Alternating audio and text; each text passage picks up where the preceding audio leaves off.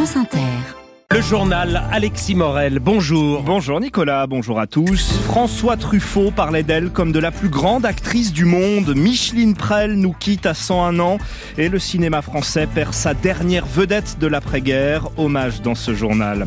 Combien de morts aux urgences faute de prise en charge? Les cas suspects se multiplient à l'hôpital ces derniers mois. Pour la gauche et les syndicats de soignants, il faut une commission d'enquête parlementaire vous les entendrez. Dans ce journal aussi, les viols du Hamas systématiques et organisés le 7 octobre selon une association israélienne de victimes. Rien ne va plus pour l'économie allemande, un trou d'air qui n'en finit pas.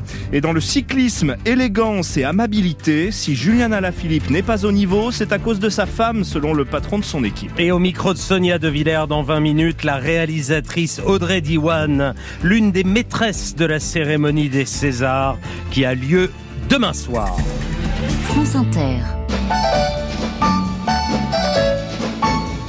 Si vous étiez devant votre télé dans les années 60, vous n'avez pas pu y échapper. Les Saintes Chéries, série iconique de l'ORTF, avec sa star, pas moins iconique, Micheline Prel, déjà très connue à l'époque pour avoir joué notamment dans Le Diable au corps après-guerre. L'actrice aux 150 films est morte hier soir à 101 ans.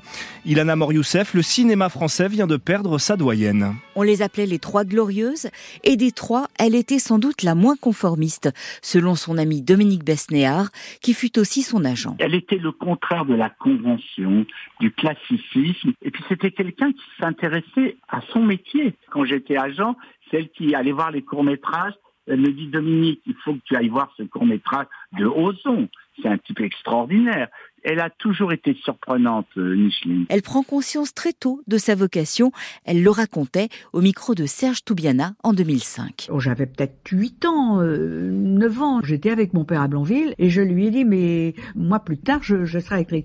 Et mon père m'a dit, jamais ma fille euh, ne sera comédienne ou actrice. Et c'est pour ça que j'ai voulu changer de nom quand j'ai fait mon premier film avec Pabst, parce que mon vrai nom est Chassagne, et justement à cause de mon père, je ne pouvais pas garder le nom. Parmi ces grands films, Falbala de Jacques Becker, Boule de Suif de Christian Jacques, et surtout, en 1947, Le Diable au corps de Claude Autant-Lara avec Gérard Philippe. Pourquoi veux-tu que je te quitte?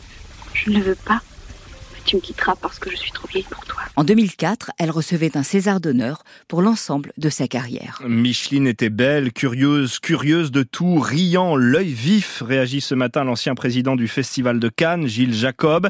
Notre compère de France Inter, François Morel, la connaissait bien lui aussi. Ah, c'est une actrice merveilleuse et puis c'était aussi une actrice qui était restée très curieuse toute sa vie. Elle habitait du côté de l'Odéon et elle avait un cinéma juste à côté de chez elle et tous les jours, pendant une période, elle allait au cinéma, elle allait découvrir les jeunes réalisateurs. Euh, il y a un truc que je trouve très sympathique chez elle, c'était un soir des Césars, ça devait être en 2004. Elle avait reçu un César d'honneur pour l'ensemble de sa carrière. Et j'étais allé la voir après, et la, la première chose qu'elle m'a dit, c'est j'ai mon pré-relais. Elle avait vendu sa maison de la Creuse pour en acheter une à La Roche-Guyon. Euh, le cinéma français s'était levé pour elle euh, quelques minutes avant, mais ce qu'elle retenait surtout, elle, c'est qu'elle avait un pré-relais. Et je trouvais que ça lui ressemblait bien parce qu'elle aimait pas beaucoup les honneurs et c'était pas quelqu'un euh, qui se prenait pour la grande dame du cinéma pour laquelle on aurait pu la prendre. L'hommage ce matin du comédien François Morel, il répondait à Thibaut Cavaillès. Elle dénonce l'emprise destructrice de sa relation avec Benoît Jacot. L'actrice Isilde Lebesco prend à son tour la parole contre le cinéaste déjà visé par une plainte de Judith Godrèche. Dans les colonnes du Parisien, elle dénonce des violences psychologiques mais aussi quelques violences physiques. C'était à la fin des années 90. Elle avait 16 ans, le cinéaste 52. Isilde Lebesco évoque aussi Jacques Doyon qui lui a retiré un rôle selon elle quand elle a refusé ses avances. Elle envisage elle aussi de porter plainte. Il est 7h34, des brancards dans un couloir faute de lit disponible. La scène est devenue commune à l'hôpital. Et symptomatique de la crise du système de soins, avec des conséquences parfois dramatiques ces derniers mois. Plusieurs morts suspectes dans des services d'urgence, suspectes car potentiellement liées à un problème de prise en charge.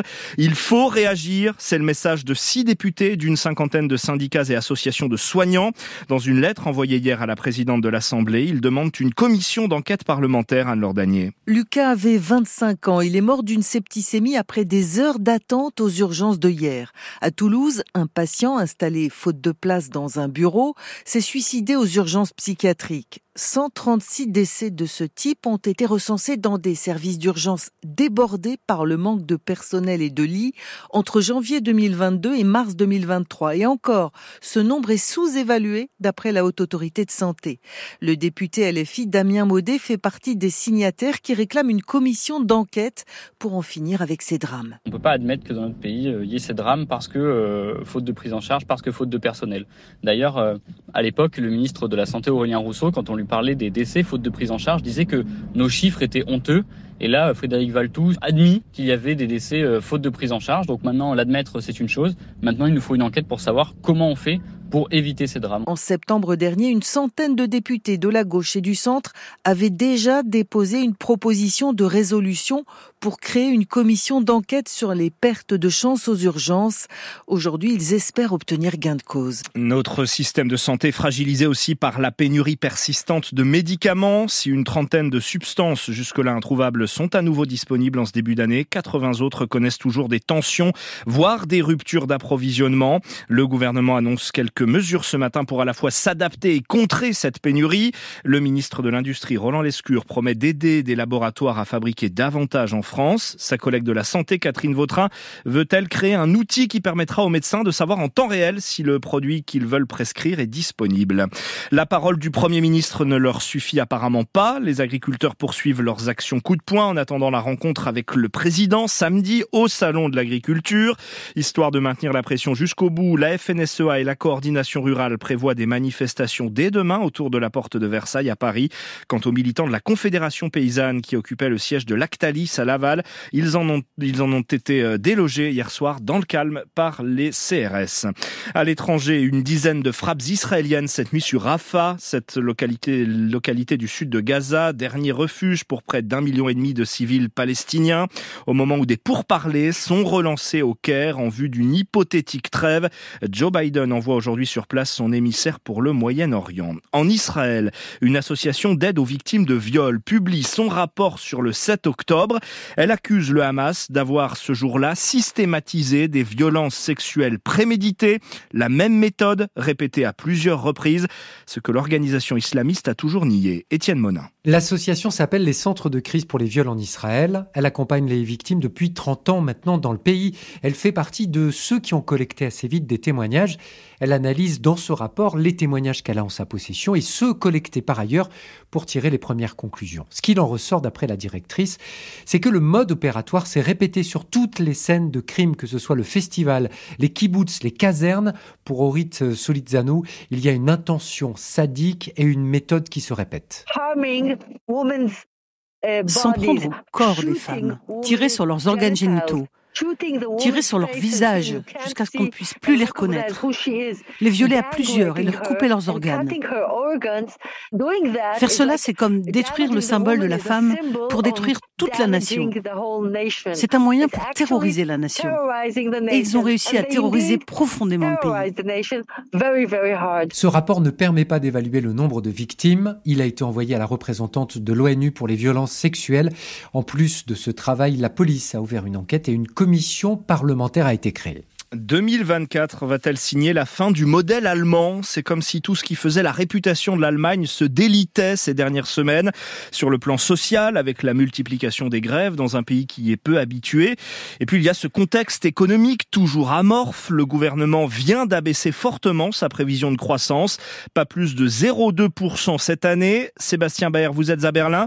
Le pays pourrait se retrouver en queue de peloton des, des pays de la zone euro. Les prévisions de l'automne étaient encore optimistes. Le gouvernement anticipait alors une croissance de 1,3%. Mais les difficultés ont continué à s'accumuler. Depuis la guerre en Ukraine, le gaz russe bon marché n'arrive plus en Allemagne, ce qui maintient les prix de l'énergie à un niveau élevé. Très dépendant des exportations, le pays souffre aussi de l'affaiblissement du commerce international. La branche automobile, pilier de l'économie, fait face au ralentissement des ventes de véhicules électriques après la fin subite des aides versées par l'État. Le secteur de la chimie vient, lui, d'essuyer une baisse de production de 8% l'an passé et les géants, BASF et Bayer notamment, notamment, ont lancé un appel à l'aide aux dirigeants européens. Le gouvernement est divisé sur le remède à apporter. Le ministre libéral des Finances propose des suppressions de taxes et moins de bureaucratie, quand son homologue de l'économie plaide pour la création d'un fonds spécial pour stimuler les investissements. Ces difficultés minent la coalition et mettent en péril l'avenir des trois partis du gouvernement en chute libre dans les sondages. Berlin, Sébastien Baer, France Inter. Il est 7h40. euh, la barre est haute aujourd'hui, Alexis, pour les clubs français en Ligue Europa. Ouais, c'est du foot. Marseille, Rennes, Lens et Toulouse vont tenter de décrocher ce soir une qualification en huitième de finale, mais aucun n'est en position favorable après leur score en barrage aller. Premier test aussi ce soir pour le nouvel entraîneur de l'OM, Jean-Louis Gasset, face au Shakhtar Donetsk, coup d'envoi à 21h. C'est la polémique qui agite ces dernières heures le milieu du cyclisme. Le français Julien Alaphilippe, sèchement recadré par le patron de son équipe, Soudal Quickstep. Dans un entretien à un magazine belge, Patrick Lefebvre étrille son coureur pour ses mauvaises performances et il s'en prend aussi, Xavier Montferrand, à sa compagne. Trop de fêtes et trop d'alcool. Voilà comment Patrick Lefebvre explique le manque de résultats de son coureur, Julien Alaphilippe. Pour le manager belge, le français n'a pas assez pris soin de lui, ne s'est pas entraîné assez dur. Et il va plus loin, il attaque directement Marion Rousse, la compagne de Julien Alaphilippe, l'actuelle directrice du Tour de France Femmes. Julien est sérieusement sous le charme de Marion, peut-être trop, accuse Lefebvre. Marion Rousse a répliqué sur les réseaux sociaux, elle dénonce des propos inadmissibles et réfute les allégations du Belge. Le syndicat des coureurs prend l'affaire très au sérieux et son président Pascal Chanteur ne mâche pas ses mots. Je suis extrêmement choqué. Ce genre de choses se passerait dans une entreprise quelconque, ça serait extrêmement grave. Qu'un employeur puisse se comporter de la sorte, ah ben ça s'appelle du harcèlement, ni plus ni moins. Des actes répétés de mise en cause d'un salarié, on appelle ça comment? À 31 ans, Julien Alaphilippe reste sur deux saisons très compliquées et celle qui vient de s'ouvrir est la dernière de son contrat avec l'équipe belge.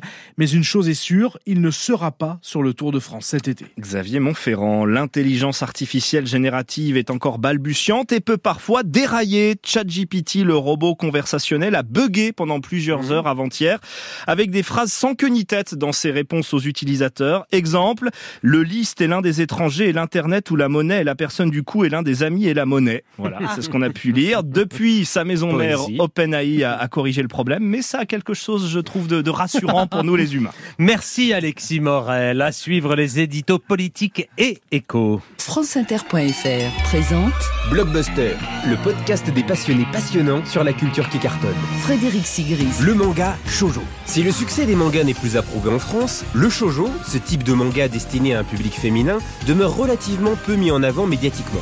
Porté par des auteurs